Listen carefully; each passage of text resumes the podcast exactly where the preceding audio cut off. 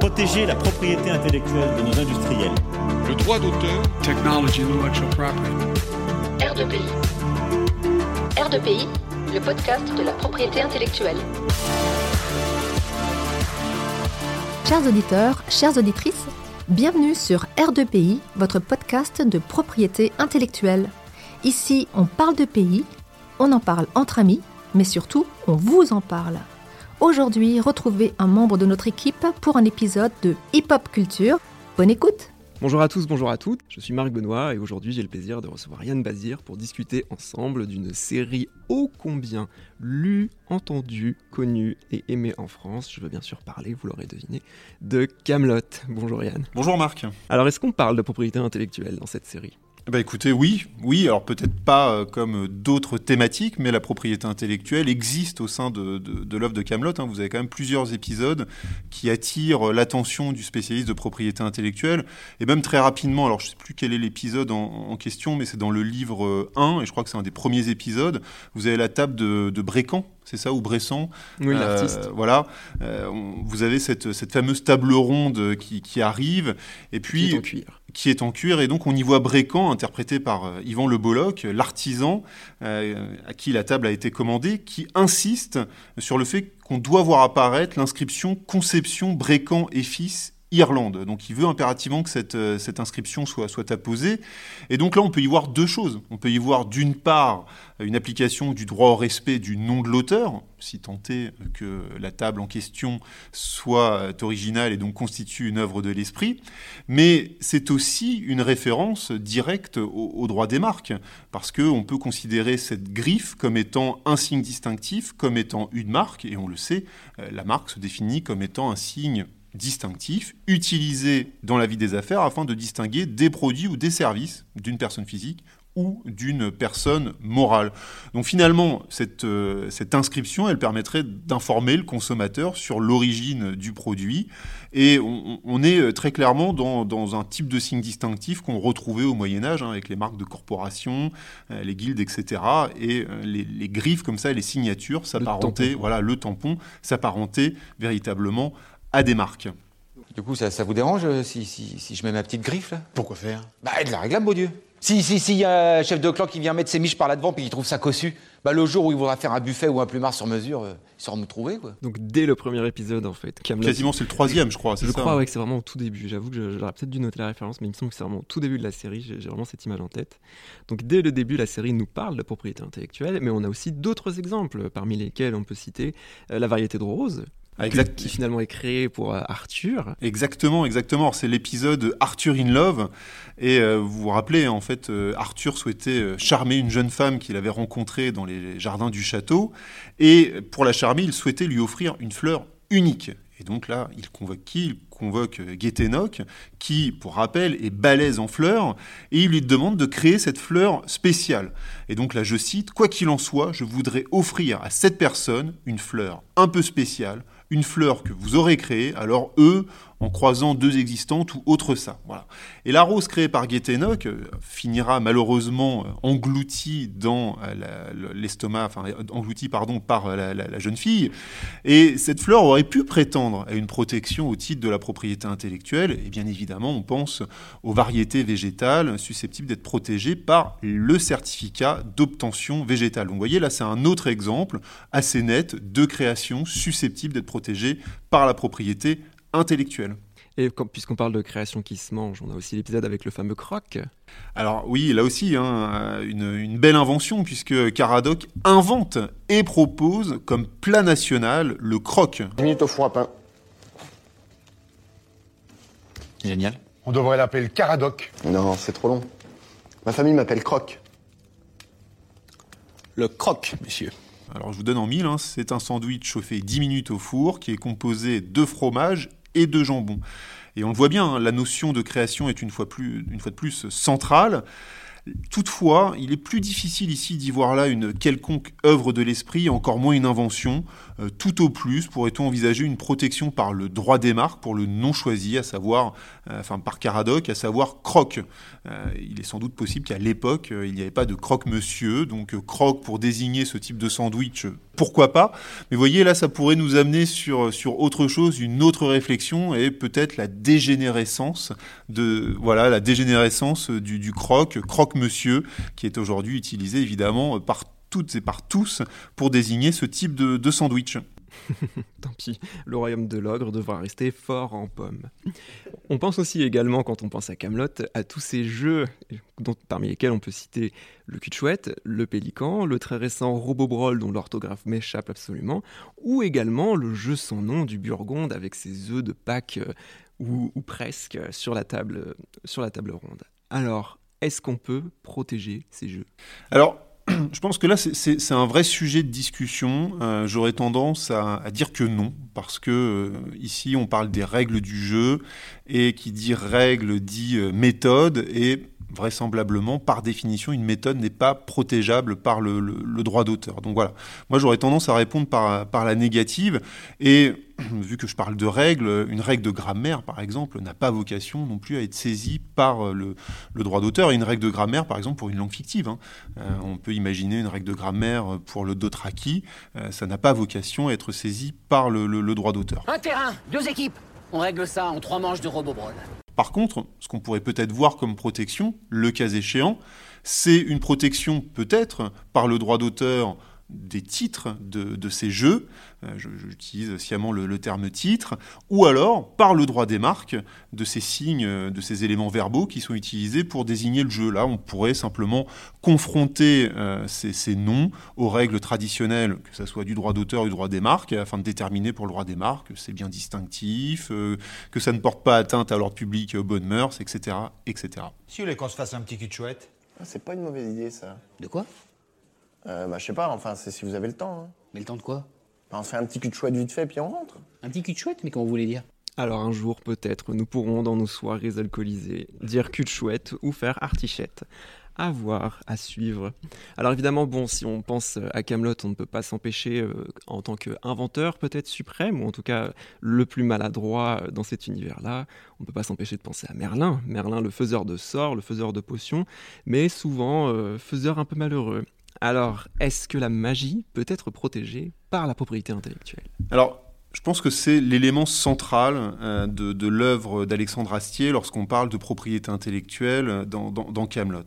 Euh, la pratique de la magie exercée par Merlin, mais, pas que, hein, aussi par Elias de Kellywich, euh, interpelle le spécialiste de propriété intellectuelle qu'est-ce qu'on peut penser des sorts, des potions élaborées par les druides ou les enchanteurs? Est-ce qu'il s'agit d'objets susceptibles d'être saisis par la propriété intellectuelle?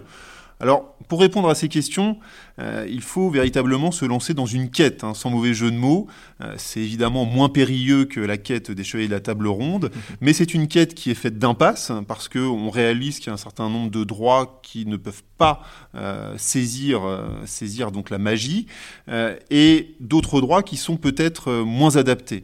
Et donc, on va être obligé, on va le voir dans, dans le cadre de cette émission, on va être obligé de se tourner vers des solutions alternatives pour essayer de protéger au mieux la magie. Alors en espérant qu'on va pas tomber sur un vieux comme un certain Perceval, euh, abordons donc la question de toutes ces créations de Merlin, parmi lesquelles euh, la liste n'est pas exhaustive. On pourra penser à la potion qui fait pisser bleu, la pierre de lune, le parchemin contre les ongles de pied incarnés, la pommade de châtaigne mais qui vaut pas la cerise, la potion de dessalage de fil de morue, ou encore la potion d'invincibilité. Alors, merci pour, pour ce rappel des différentes créations euh, plus ou moins réussies de Merlin. Euh, en fait, afin de déterminer si un sort permettant de faire pleurer ou bien si un sort de vivacité peut être protégé au titre du droit d'auteur, encore faut-il, en premier lieu, définir l'objet du droit d'auteur pour ensuite, en second lieu, envisager les conditions de protection. Alors, le droit d'auteur, qui constitue le cœur même hein, de la propriété littéraire artistique, a pour objet les œuvres de l'esprit.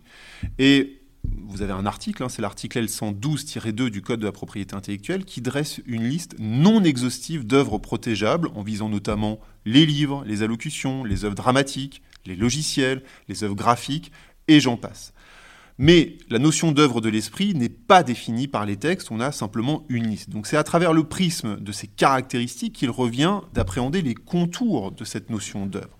Et la notion d'œuvre implique tout d'abord, et contrairement à certaines idées reçues, de considérer certains éléments, et non des moindres, comme étant indifférents. Tout d'abord, les œuvres de l'esprit sont protégeables, et ce quel qu'en soit le genre, la forme d'expression, le mérite ou la destination. Qui plus est, l'œuvre de l'esprit est également immatérielle en ce qu'elle est indépendante de son support tangible. Et donc, euh, on le voit, les réalisations susceptibles d'être qualifiées d'œuvres de l'esprit sont très diverses. Et donc, ce faisant, on peut imaginer qu'une potion ou un sort pourrait être, à ce titre, être protégé par le droit d'auteur. Alors, l'œuvre de l'esprit suppose ensuite un minimum de réalisation, en ce qu'elle résulte de l'activité intellectuelle d'une personne physique. Donc, en d'autres termes, elle s'inscrit dans une logique de processus créatif conscient lui permettant de se situer au-delà de la simple idée, l'idée, comme vous le savez, étant de libre parcours et ne pouvant dès lors être saisie par le droit d'auteur. L'idée, par exemple, d'élaborer des plaques de dissimulation ne peut donc suffire afin d'ouvrir une protection au titre du droit d'auteur. De même, un enchantement qui serait créé par hasard ne pourrait aucunement être saisi par le droit d'auteur. L'œuvre doit en outre être perceptible par l'essence. La Cour de cassation indique que le droit d'auteur protège les créations dans leur forme sensible. Toutefois, la notion d'œuvre de l'esprit suppose nécessairement une expression de l'objet de la protection au titre du droit d'auteur qui le rende identifiable avec suffisamment de précision et d'objectivité, quand bien même cette expression ne serait pas permanente. Et c'est pourquoi on ne constitue pas une œuvre de l'esprit la fragrance par exemple, ou la, saveur d'un produit alimentaire. Et ça, c'est la Cour de justice qui nous l'a précisé dans, une, affaire L'Evola, euh, qui a été largement commentée. Contrairement aux œuvres littéraires, picturales, cinématographiques ou musicales qui consistent en des expressions précises et objectives, l'identification de la saveur alimentaire repose essentiellement sur des sensations et des expériences gustatives qui sont subjectives et variables en ce qu'elles dépendent notamment de facteurs liés à la personne qui goûte le produit concerné, tels que son âge, ses préférences alimentaires et ses habitudes de consommation. Et je peux ajouter par ailleurs, on prendra en considération l'environnement, le contexte dans, le produit, dans lequel pardon, le produit est goûté. Et donc, ça signifie quoi pour nos potions euh, ou nos sorts? Ça signifie tout simplement que le goût ou l'odeur d'une potion ne pourrait par conséquent pas être protégé au titre du droit d'auteur. Donc la pommade de châtaigne, c'est foutu, même si elle est meilleure à la cerise. Alors, encore une fois, on parle du goût, ou euh, enfin de, la saveur ou de, l'odeur. Vous avez raison. Alors, pour autant, en dépit de ses limites, hein, euh, il est difficile de nier que les sorts, que les potions ou autres enchantements ne peuvent être cantonnés à la catégorie des idées et constituent de véritables réalisations, plus ou moins ratées en fonction de l'enchanteur. Ça résulte d'un processus créatif et même si le résultat, comme je l'ai dit, est parfois approximatif, eh bien, il y a quelque chose. Merlin fait quelque chose, tente de créer quelque chose. On pense bien évidemment à ce fameux sort avec la dent de requin, qui se fera avec une dent de castor, si je pas de bêtises. Voilà, un, exemple supplémentaire de l'incompétence de, de, Merlin. Et de sa créativité. Et de sa créativité. Sur le moment, il crée un sort de toute pièce. Exactement. Alors, vous voyez, une réalisation perceptible par l'essence, c'est la première chose, ce qui permet d'identifier l'objet du droit, mais l'œuvre de l'esprit, elle doit par ailleurs être originale.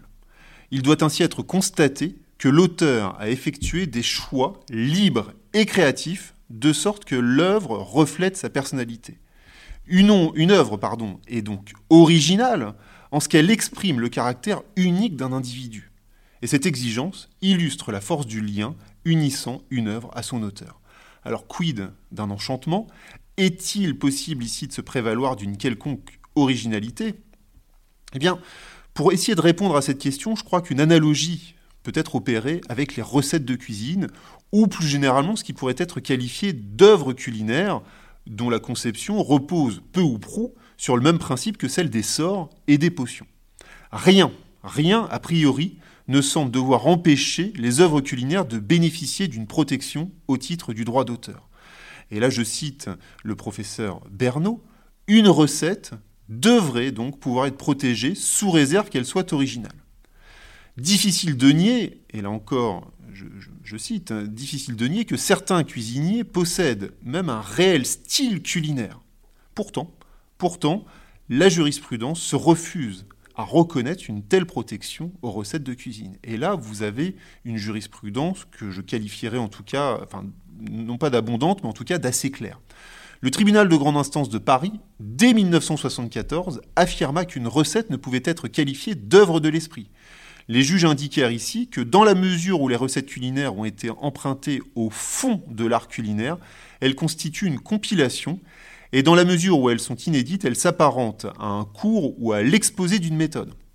Dans le même sens, en 1997, le tribunal de grande instance de Paris relève cette fois, et je cite, Si les recettes de cuisine peuvent être protégées dans leur expression littéraire, elles ne constituent pas en elles-mêmes une œuvre de l'esprit, qu'elles s'analysent en effet en une succession d'instructions, une méthode, qu'il s'agit d'un savoir-faire lequel n'est pas protégeable.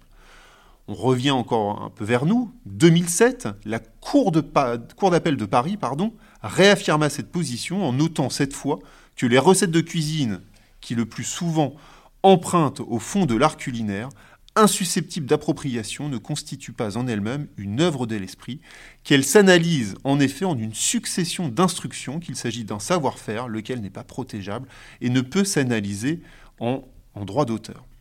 Vous le voyez, rien ne semble devoir faire dévier les juges de cette solution. Euh, la jurisprudence est très claire sur ce point, est très ferme sur ce point, et donc les recettes en tant que telles ne sont pas protégeables au titre du, droit d'auteur. Et donc on peut transposer bien évidemment le raisonnement aux enchantements, aux sorts, aux potions élaborés par les différents enchanteurs qu'on rencontre dans, dans Camelot. Et puisqu'on parle d'enchanteurs et de, de, recettes de cuisine, tout le monde aura pensé au duel des druides, dans lequel aura été oublié l'ingrédient crucial, l'eau. Voilà. alors, ça me permet d'arriver à mon dernier point, en tout cas sur le droit d'auteur. Donc, la potion en tant que telle, en tout cas la recette de la potion n'est pas protégeable, le sort non plus. Par contre, si on retranscrit ça de manière littéraire, si on écrit la recette, eh bien potentiellement ça, ça pourrait être protégé par le droit d'auteur. Mais attention, c'est uniquement la transcription qui serait originale. Donc ça ne protège pas la recette en tant que telle, ça va protéger la retranscription par écrit de cette, euh, de, cette recette. Donc vous voyez, c'est quand même assez maigre comme, euh, comme protection, en tout cas sur le droit d'auteur. Tout à fait, ça repose sur peu de choses. On transmettra à Dame Célie pour ces tartes qui manifestement, si leur goût et cœur en tout cas, euh, donnent envie, ne serait-ce que pour comprendre la souffrance des personnages à l'écran. Qu'est-ce qui... Alors, maintenant qu'on a fait le tour du droit d'auteur avec la magie, Qu'est-ce qu'on peut encore en dire? Est-ce que vraiment on a épuisé la propriété intellectuelle et les protections qu'on pourrait envisager? Non, parce que euh, si on, a, on échoue du côté euh, du, du droit d'auteur, on peut essayer de se tourner vers la propriété industrielle. Et nécessairement, là, l'analogie, on va la faire avec les inventions. Est-ce qu'un sort, est-ce qu'une potion peut s'apparenter à une invention. Et on pourrait faire l'analogie, en fait, euh, bêtement et simplement avec les médicaments, pour, pour, pour les différents sorts ou potions que vous avez évoqués euh, précédemment. Donc là, la question, la, question est intéressante. Hein. Est-ce que Elias, euh, Elias est un inventeur? Est-ce qu'il peut euh, revendiquer un brevet pour les potions euh, pour lesquelles il est, il est sollicité, potions pour le plumard par exemple, qui fait bien évidemment écho au, au Viagra? Alors pour répondre à, ces questions, une fois de plus, hein, il faut s'attarder sur l'objet du droit et potentiellement sur les conditions de brevetabilité. Alors, l'objet du droit, de quoi parle-t-on lorsqu'on parle de, brevet? Eh bien, on parle d'invention. C'est ça l'objet de la protection. Et l'invention, eh bien, ça se définit traditionnellement comme étant une solution technique apporter à un problème technique grâce à des moyens techniques susceptibles de, de répétition. Donc, vous voyez, beaucoup de techniques. Et le droit des brevets, comme le droit d'auteur, n'a pas vocation à protéger les idées, mais quelque chose de concret. L'invention peut prendre plusieurs formes, un produit, un procédé, une application nouvelle de moyens connus, ou une combinaison nouvelle de moyens connus. Et le produit, si on doit s'arrêter sur celui-ci, eh bien ça se définit comme étant un corps déterminé, ayant une composition mécanique ou une structure chimique particulière qui le distingue ainsi des autres corps. Le produit peut être protégé au titre droit des brevets, indépendamment du procédé utilisé pour l'obtenir. Pour autant, si le produit est bien protégé quant à ses qualités ou ses propriétés, le résultat en tant que tel ne l'est pas. Le premier étant concret lorsque le second demeure abstrait. L'invention de procédé, quant à elle, est celle qui permet d'obtenir un effet matériel, un résultat ou matériel, un produit. Et le procédé est caractérisé par sa forme, son application et sa fonction. Il est protégé indépendamment du produit qu'il peut permettre d'obtenir. Ensuite, on a l'application nouvelle de moyens connus, qui renvoie à l'hypothèse où un moyen, un produit, un procédé est déjà connu, mais est utilisé dans le cadre d'une nouvelle application. En d'autres termes, c'est le fait d'associer à un moyen connu un nouveau résultat. Et ça, c'est l'exemple de nos panneaux d'invisibilité.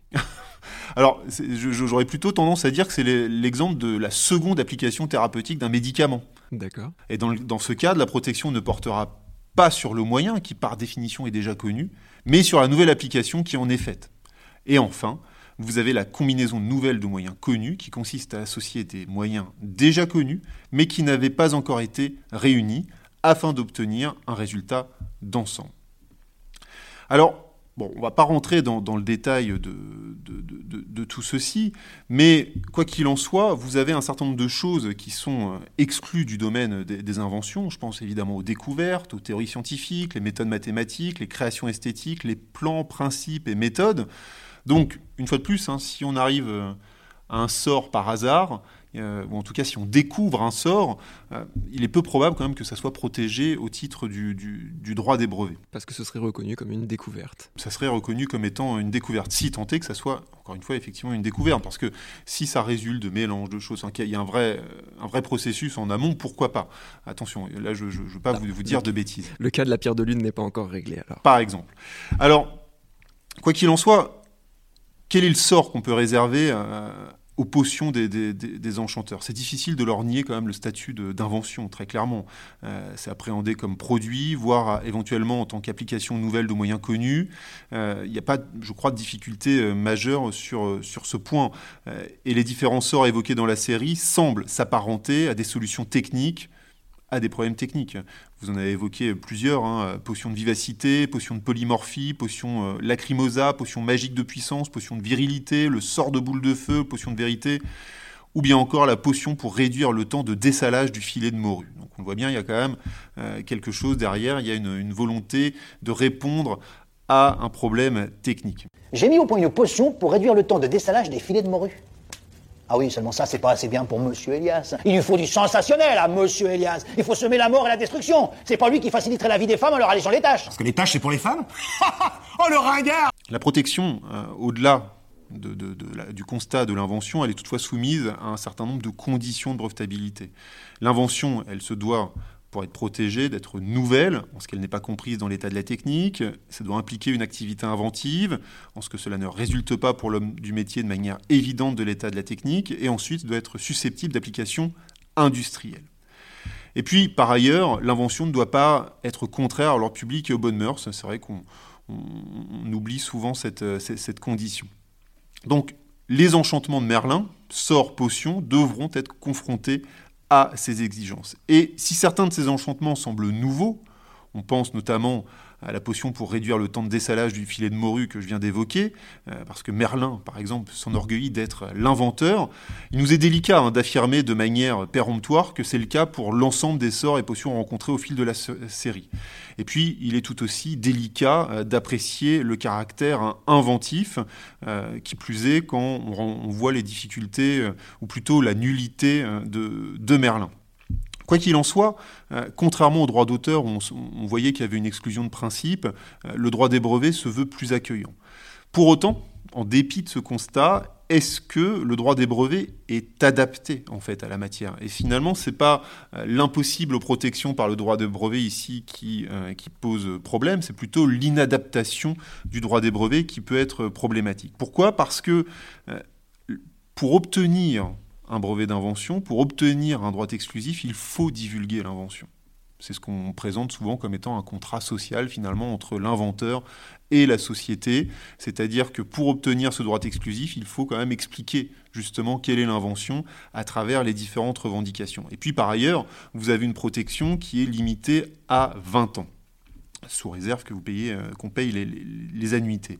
Alors, là où ça pose peut-être difficulté, c'est est-ce que euh, cette euh, nécessaire, cette, euh, cette divulgation obligatoire, est-ce que c'est pas contraire finalement à l'esprit des, enchanteurs qui peut-être souhaitent conserver le secret? C'est pas faux. Voilà, c'est pas faux. Qu'est-ce que vous n'avez pas compris, Marc? Donc rien, vraisemblablement. Donc tout ceci me, me rassure. Donc, vous le voyez, il y a peut-être une contradiction entre droit des brevets et donc nécessaire divulgation de l'invention et le secret euh, qui est souhaité par les enchanteurs. On n'a pas beaucoup d'informations sur ce cas, mais on voit bien euh, que les relations entre Merlin et Elias tendent à démontrer qu'il y a une volonté peut-être de garder secret, euh, de garder sous le sceau du secret un certain nombre de, sorts ou de, potions. Parce qu'il est bien difficile de partager un laboratoire. Voilà. Et puis, si on s'éloigne un petit peu de notre druide de Camelot, on peut simplement aller voir du côté d'une autre œuvre qui est bien connue d'Alexandre Astier, c'est le secret de la potion magique du druide Panoramix. Donc on le voit, le secret est omniprésent pour les enchanteurs. Et donc, la protection serait possible, mais elle est potentiellement inadaptée. Et donc, il faut peut-être s'orienter vers d'autres solutions afin de protéger la magie. Alors, quelles seraient ces autres solutions? Est-ce que cela veut dire qu'on s'éloigne du droit? Alors, on ne s'éloigne pas du droit, on s'éloigne peut-être de la propriété intellectuelle, pour mieux y revenir peut-être, pour, pour mieux y revenir. En fait, vous avez trois options. En réalité, on peut, et c'est ce que je viens d'expliquer, on peut s'orienter vers la protection par le secret ce qui constitue finalement le, droit commun. La méthode Coca-Cola. Voilà. Euh, autre possibilité, ça serait la création ou l'émergence d'un droit sui generis, reconnu au profit des sorts, des enchantements, et plus généralement, en fait, j'aurais envie de vous dire, au profit des recettes de cuisine. Et puis, l'autre hypothèse, qui, euh, à, ma, faveur en l'occurrence, mes faveurs, c'est euh, la reconnaissance d'un savoir traditionnel au profit des enchanteurs. Alors, sur le secret, sur le secret, je l'ai déjà dit, euh, le secret est omniprésent et il suffit de prendre l'exemple de, Panoramix. Il en va également de la magie dans l'univers d'Harry Potter, hein, où il est fait référence au Code international du secret magique, qui a été adopté en 1669 et qui impose aux différentes administrations de prendre toutes les mesures nécessaires pour dissimuler l'existence des sorciers ainsi que toutes les créatures magiques, et ce, vous le savez, afin de convaincre les Moldus que la magie n'existe pas. Donc, ce secret, il est omniprésent dans les univers euh, fictifs. Le secret, il est aussi omniprésent dans ce qu'on appelle la magie simulée. La magie simulée, c'est euh, les tours de magie auxquels, euh, on, enfin, on est confronté. Voilà, par exemple. Et ce, point sur le secret, c'est parfaitement résumé par Nicolas Bronzo, qui a eu l'occasion d'écrire un, brillant article sur la question de la magie. Dans la magie simulée, le spectateur sait bien que les merveilles auxquelles il assiste ne reposent pas sur une force surnaturelle, mais il en accepte quelque sorte de se laisser subjuguer. Et donc tout ceci est fondé sur un secret, potentiellement. Alors vous avez hein, des, inventions malgré tout hein, qui existent pour... Euh, on peut imaginer que David Copperfield a pu euh, déposer euh, des, demandes de délivrance de brevets pour un certain nombre de, procédés, de machines qui permettaient de, de, faire de la magie en quelque sorte, mais on est sur de la magie simulée et le secret n'en demeure pas moins quand même l'élément essentiel. Alors, ce secret, on peut le retrouver dans, Camelot, et ce secret, il est protégé. Il est protégé par le droit. Il est protégé par le droit commun, évidemment. Euh, on pense au droit des contrats avec les accords de confidentialité. On pense aussi à la violation du, secret de fabrique. Et puis on pense plus récemment à la transposition de la directive sur le secret des, affaires, euh, transposition qui a eu lieu dans le Code du commerce, donc aux articles L151-1 et suivants. Et donc, la notion de secret d'affaires, euh, elle, est définie dans, ces textes et elle pourrait parfaitement correspondre à ce qu'on retrouve pour les enchanteurs, pour les, euh, magiciens du royaume de, l'ogre. Alors, sans rentrer dans, dans, les détails, hein, il faut simplement savoir que vous avez tout un arsenal législatif pour le secret d'affaires et que les personnes qui violeraient le secret d'affaires eh seront sanctionnés peu ou prou de la même manière que dans le domaine de la contrefaçon. Donc les dommages d'intérêt, le calcul de dommages d'intérêt, on serait sur quelque chose de, totalement euh, similaire. D'accord. Donc ce que vous nous dites en fait, c'est que c'est à la corporation des enchanteurs et des druides de faire du lobby pour euh, protéger le secret de, leur magie. Bah, par exemple, par exemple. Donc c'est quand même euh, c'est intéressant en tout cas de faire cette analogie. Donc on a le secret, mais le problème du secret, euh, on, le sait, c'est qu'une fois qu'il est divulgué, eh bien on n'a plus que ses yeux pour pleurer. évidemment, on peut récupérer des dommages d'intérêt, c'est une chose, mais une fois que ça a été divulgué, eh bien qu'est-ce qu'on peut faire? Rien. Retourner vivre dans la nature et manger des racines. Eh ben, ça tombe en quelque sorte, c'est sans doute l'utilisation du terme est sans doute un peu galvaudée, mais ça tombe dans le domaine public, c'est-à-dire que c'est à la libre utilisation de, tous quand vous avez un accord de confidentialité et qui n'a pas été respecté, bien évidemment, on pourra engager la responsabilité contractuelle de la personne qui, qui ne l'a pas respecté. Toutefois, eh bien, ça sera divulgué. Et donc, on ne pourra pas revenir en arrière et on ne pourra pas se, prévaloir d'un droit exclusif comme en matière de brevet. Vous voyez, la, la différence, elle est quand même là. Alors, l'autre option, l'autre option, ça serait la protection euh, d'un droit, enfin d'un nouveau titre, au titre plutôt d'un nouveau droit et d'un droit sui generis. Et en fait, là, je, veux simplement euh, apporter une petite parenthèse. Il faut savoir qu'en avril 2019, l'Assemblée nationale a enregistré une proposition de loi, une proposition à 1890, et que cette proposition est relative à la protection des recettes et des créations culinaires. Et les auteurs de cette, proposition sont partis du constat que le patrimoine culinaire français était confronté à un véritable vide législatif. Les recettes de cuisine ne pouvant pas être saisies par un quelconque droit de propriété intellectuelle. Et donc, ils encouragent à la création d'une nouvelle institution, la Fondation pour la gastronomie française, qui aurait pour mission de répertorier les recettes traditionnelles, de les protéger et d'identifier les restaurateurs respectant ces recettes ancestrales. La proposition de loi envisage par ailleurs la création d'un Institut national de la création culinaire certifié, ainsi que d'un nouveau droit de propriété intellectuelle portant sur les créations culinaires, situé au croisement du droit d'auteur et du droit des brevets. Une telle approche, finalement, euh, pourrait constituer la solution idoine euh, au royaume de l'ogre pour la magie. Alors, pour autant, hein, je, dois vous avouer que la doctrine a été euh, assez perplexe lorsque cette proposition de loi a été euh, déposée. Euh, je ne suis pas intimement persuadé qu'il soit nécessaire d'encourager une telle solution. D'une part, ça rajouterait une feuille aux mille feuilles de la propriété intellectuelle, et puis ça pourrait mettre à mal hein, la cohérence d'ensemble, tout simplement. Et vraiment, hein, là, je vous invite par exemple à lire les travaux de Caroline Le qui ont, qui ont critiqué de manière assez logique, pragmatique et cohérente cette, cette proposition de loi. Et donc, au final, il nous reste une chose. Il nous reste une chose, et c'est sans doute ce qu'il y a de mieux pour, enfin, de mieux, en tout cas en termes de qualification, l'enjeu après, ça serait de déterminer comment le protéger de manière efficace, c'est de reconnaître pour les enchanteurs en fait un savoir traditionnel, tout simplement.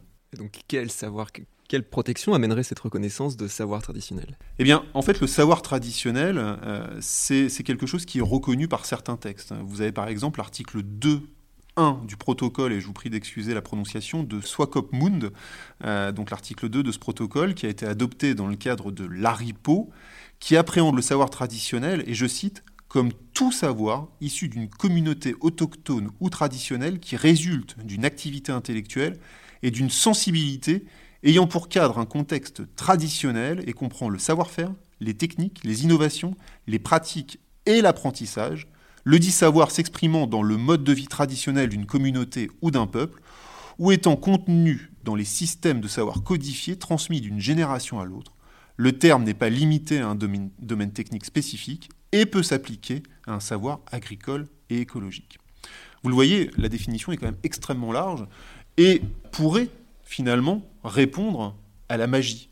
Et protéger nombre de sorts, potions et parchemins. Exactement. Et, d'ailleurs, c'est assez intéressant parce que bah, les, druides appartiennent à une, corporation. Euh, les druides travaillent ensemble.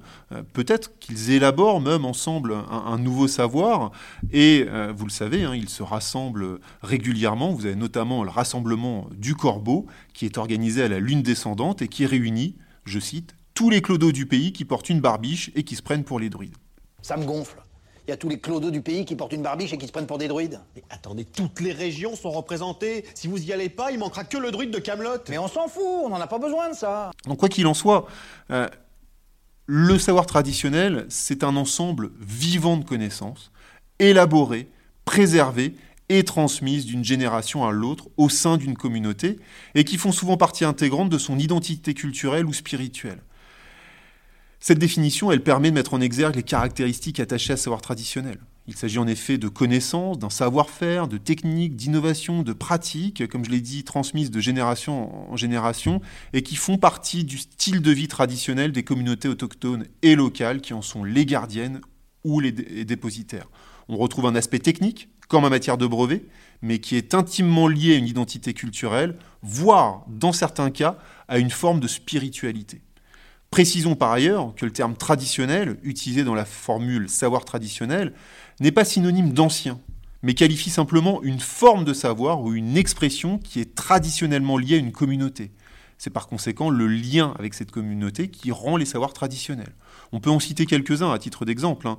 Euh, vous avez les guérisseurs traditionnels thaïlandais qui utilisent le plau noi contre les, les les san en Afrique du Sud qui ont re- recours à la plante oudia pour tromper la faim lorsqu'ils chassent, et vous avez les guérisseurs autochtones de la partie occidentale du bassin de l'Amazone qui utilisent la plante grimpante ayahuasca pour préparer divers médicaments auxquels sont attribuées des vertus sacrées. Ayahuasca, dont on sait euh, qu'elle est aussi utilisée pour ses vertus hallucinatoires. Eh bien voilà, donc vous voyez, il y a- il y a, il- on- pourrait sans doute euh, avoir recours à ce savoir euh, traditionnel.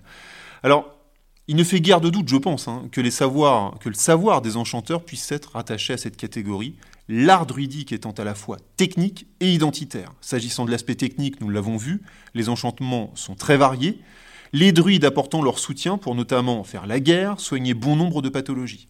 Et s'agissant de la dimension identitaire, tant culturelle que spirituelle, du savoir des enchanteurs, rappelons que le druide, s'il est homme de science, il est aussi le représentant du druidisme, un culte celtique vénérant les esprits de la nature. Et Merlin le rappelle dans les termes suivants. Moi je fais de la magie tellurique, je suis en communion avec les esprits élémentaires. hein. Je fais pas des tours de passe-passe pour impressionner les mémés sur le marché. Alors vous le voyez, qu'on soit face à un sort de merde, à un sort permettant de faire pisser bleu, à un sort permettant d'obtenir une pluie de pierre dans un château, un sort relatif au dessalage de la morue, ou une potion, vous l'avez évoqué tout à l'heure, de guérison des ongles incarnés, tout ceci semble participer d'un savoir traditionnel, la magie des enchanteurs du royaume de l'ogre. Alors, au-delà de la qualification, se pose néanmoins la question de la protection conférée au savoir traditionnel, et ce point, il est beaucoup plus complexe. En effet, contrairement aux droits de propriété intellectuelle classiques, les savoirs traditionnels n'ont pas fait l'objet jusqu'à présent d'un consensus international permettant leur reconnaissance à travers le monde. Alors, pour le moment, et ça dev- mais ça devrait changer bientôt, euh, j'ai cru comprendre que l'OMPI, dans le cadre de sa dernière assemblée générale, qui s'est tenue donc début juillet euh, de 2022, eh bien, elle est travaillée avec les différents États membres de l'OMPI afin de travailler à l'élaboration euh, d'un- droit sur les savoirs traditionnels. Officialiser en fait une protection juridique euh, transposable dans de- des, des systèmes différents. Alors, on, a déjà des reconnaissances, hein, mais de manière très circonstanciée, pays par pays. Et en fait, là, l'idée, ça serait d'avoir un texte international et qui permettrait de faire entrer, tout simplement, le savoir traditionnel dans le monde de la propriété intellectuelle. Donc on rajouterait euh, une couche au millefeuille que, que j'ai euh, j'ai évoqué précédemment, mais je crois qu'il y a un vrai besoin. Il y a un vrai besoin. Vous avez des pays qui sont vraiment demandeurs, sans doute plutôt les pays du Sud, mais euh, voilà, je pense qu'il y a une, vraie nécessité. Vous voyez, même pour les pays du Nord, même un pays comme la France, je crois qu'il y a- une nécessité quand même d'avoir un cadre juridique sur le savoir traditionnel. Euh, on ne peut pas nier que le savoir traditionnel puisse exister en Guyane, par exemple, ou dans les, les, dom-toms de manière générale. Donc il faut euh, se, se poser cette question. Et voilà, espérons en tout cas que tout ceci arrive rapidement au terme de, de discussions qui seront euh, constructives et qu'il n'y aura pas de point de blocage. Parfait. Est-ce qu'on a fait le tour de la question? Bah, on, a, on a fait le tour, euh, on a fait le tour de, de la question. Et en fait, moi, la question que je me pose finalement, c'est est-ce que Pfizer, Pfizer n'aurait pas pillé sans vergogne avec le Viagra la potion de virilité pour les mous de la tige? Une Voilà. ancienne, une ancienne recette qui aurait été retrouvée. Bien, alors de la recette de cuisine en passant par le savoir traditionnel, voici ce qu'on pouvait vous dire sur euh, notre cher Merlin. Rappelez-le, faites-le revenir, ne le, laissez, ne le laissez pas partir en forêt, ce serait trop dommage. En tout cas, s'il y en a un qui ne doit pas s'inquiéter pour la protection de sa propriété, c'est bien Alexandre Astier, puisque Camelot reste vivant dans nos cœurs et dans nos écrans. Merci Yann Bazir. Merci beaucoup Marc. Et à une prochaine fois. À bientôt, au revoir. Merci d'avoir écouté R2PI, un podcast proposé par le CEPI.